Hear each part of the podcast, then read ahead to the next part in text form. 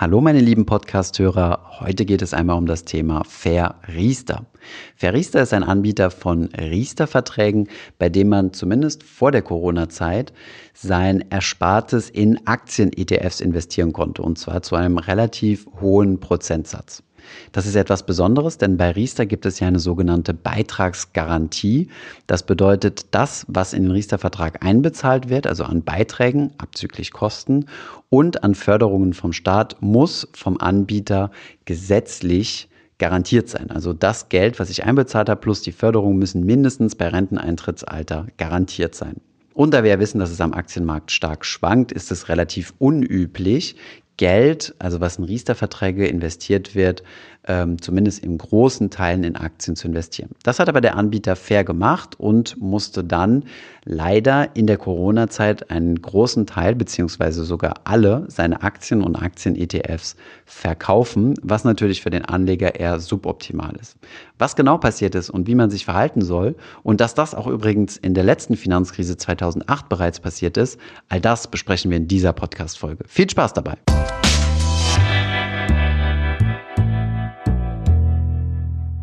Vielleicht haben ja einige von euch unser Video zum Thema Riester gesehen.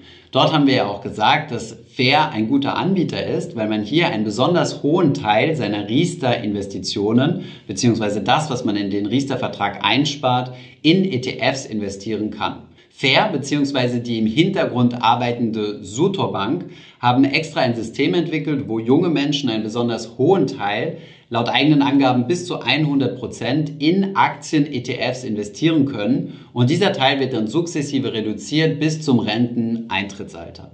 Vielleicht nochmal hier, um etwas mehr Kontext zu geben, nochmal die rechtlichen Rahmenbedingungen für die Riester-Rente. Die Riester-Rente ist ja ein staatlich gefördertes Altersvorsorgeprodukt.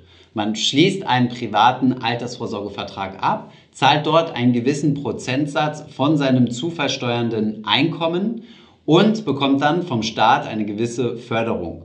Diese Förderung ist pro Person und wenn man Kinder hat, dann bekommt man noch eine zusätzliche Förderung. Außerdem kann es bei Gutverdienern sein, dass noch ein steuerlicher Vorteil hinzukommt. Was jetzt besonders wichtig in diesem Kontext zu wissen ist, ist, dass der Staat fordert, dass die eingezahlten Beiträge in diesen Riester-Vertrag plus die staatlichen Zulagen zu 100 Prozent vom entsprechenden Anbieter garantiert werden. Das bedeutet, zum Renteneintrittsalter muss die Summe aller eingezahlten Beiträge abzüglich Kosten und die Summe aller vom Staat erhaltenen Förderungen mindestens an den Kunden ausbezahlt werden. Das nennt man eine sogenannte Beitragsgarantie. Jetzt wisst ihr ja, wie das mit Aktien ist. Aktien haben ja eine besonders hohe Schwankung und können zwischenzeitlich in einem gewissen Anlagezeitraum auch mal negativ rentieren.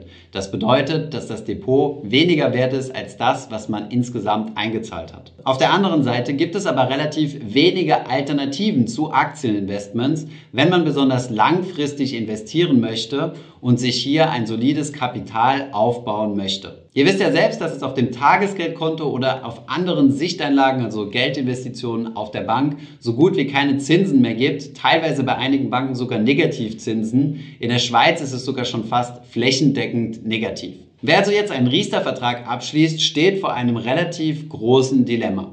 Auf der einen Seite möchte er vermutlich in Aktien investieren, um interessante Renditen zu erzielen. Auf der anderen Seite muss der entsprechende Anbieter aber eine Beitragsgarantie stellen. Das heißt, er muss sicherstellen, dass zum Ablauf des Vertrags mindestens alle Beiträge abzüglich Kosten plus die staatlichen Förderungen garantiert sind. Und genau an dieser Stelle ist der Anbieter Fair bzw. die dahinterliegende Sutor Bank in die Knie gezwungen worden. Sie haben nämlich im Rahmen des Corona-Crash zu einem relativ ungünstigen Zeitpunkt, nämlich gerade als sich die Aktienmärkte im Keller befunden haben, alle Aktien verkauft und sind voll umgestiegen auf sichere Geldanlagen. Das hat bei Investoren, die ihr Riester-Geld bei Fair angelegt haben, also dort ihren Riester-Vertrag abgeschlossen haben, für ziemlich viel Verärgerung gesorgt.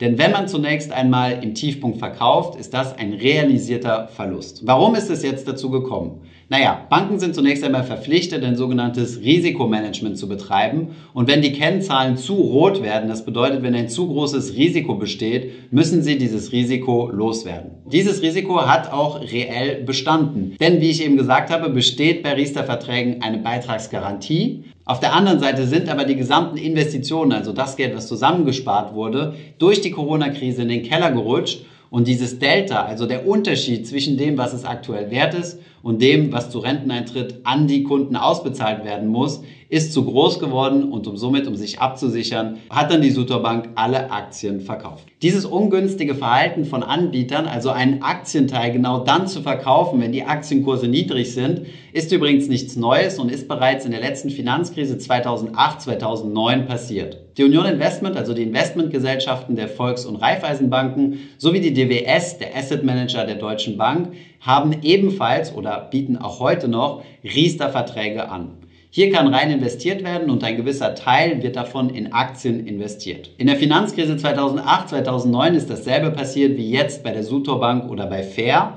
Es wurden nämlich Aktien zu Niedrigstkursen verkauft. Das ist besonders bei langlaufenden Verträgen problematisch und zerstört die gesamte Rendite, so dass diejenigen, die hier rein investiert haben, vermutlich mit einer um die Nullrendite rechnen können, wenn sie denn in Rente gehen. Ich möchte an dieser Stelle aber jetzt überhaupt gar keine Schuldzuweisung irgendwie aussprechen und sagen, der Anbieter hat das schlecht gemanagt oder so. Ich finde, es hat auch was mit der Strukturierung von der Riester-Rente zu tun, denn diese Beitragsgarantie, die im Grunde ja gut gemeint ist, ja, weil der Staat einfach nur nicht möchte, dass wir mit seinen Zulagen zocken oder mit unserem eigenen Geld zocken.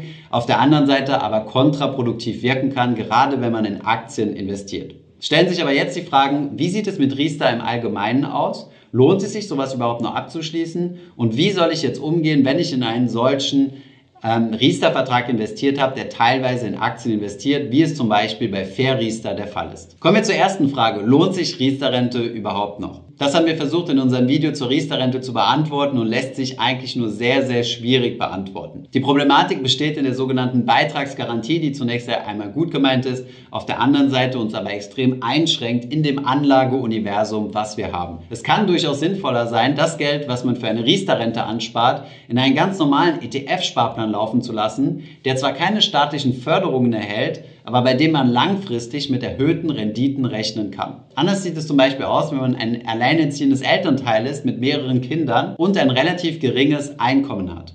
In diesem Fall sind die Zulagen besonders hoch und der Mindesteinzahlbetrag, um diese Zulagen zu bekommen, verhältnismäßig niedrig. Von daher lässt es sich leider nicht pauschal beantworten, ob Riester sinnvoll ist oder nicht. Wie soll ich denn jetzt vorgehen, wenn ich jetzt einen Fair Riester-Vertrag abgeschlossen habe und hier meine ganzen Aktien bzw. Aktien-ETFs zum ungünstigsten Zeitpunkt überhaupt verkauft wurden? Was du jetzt auf jeden Fall nicht tun solltest, ist deinen Vertrag zu kündigen weil diese Beitragsgarantie immer nur zu Renteneintritt gilt.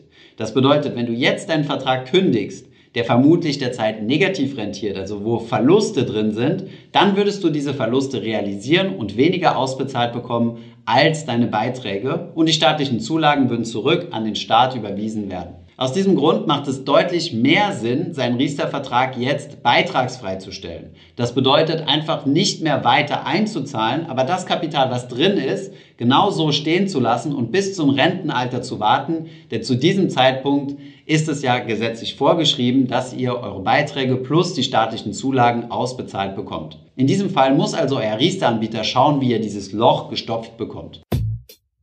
Ich hoffe, diese Podcast-Folge hat dir gefallen. Wenn ja, dann zöger doch nicht in deinem Umfeld über diesen Podcast zu sprechen, bei Freunden und Bekannten. Ich denke, es gibt auch in deinem Umfeld viele Menschen, die sich für das Thema finanzielle Bildung interessieren oder interessieren sollten. Wenn du auf iTunes bist, würden wir uns auch freuen, wenn du uns eine positive Bewertung dalässt. Das hilft uns, den Podcast noch einfacher auffindbar zu machen. Alle wichtigen Links und Verweise findest du wie immer in den Show Notes zu diesem Podcast. Vielen Dank fürs Zuhören und bis zum nächsten Mal.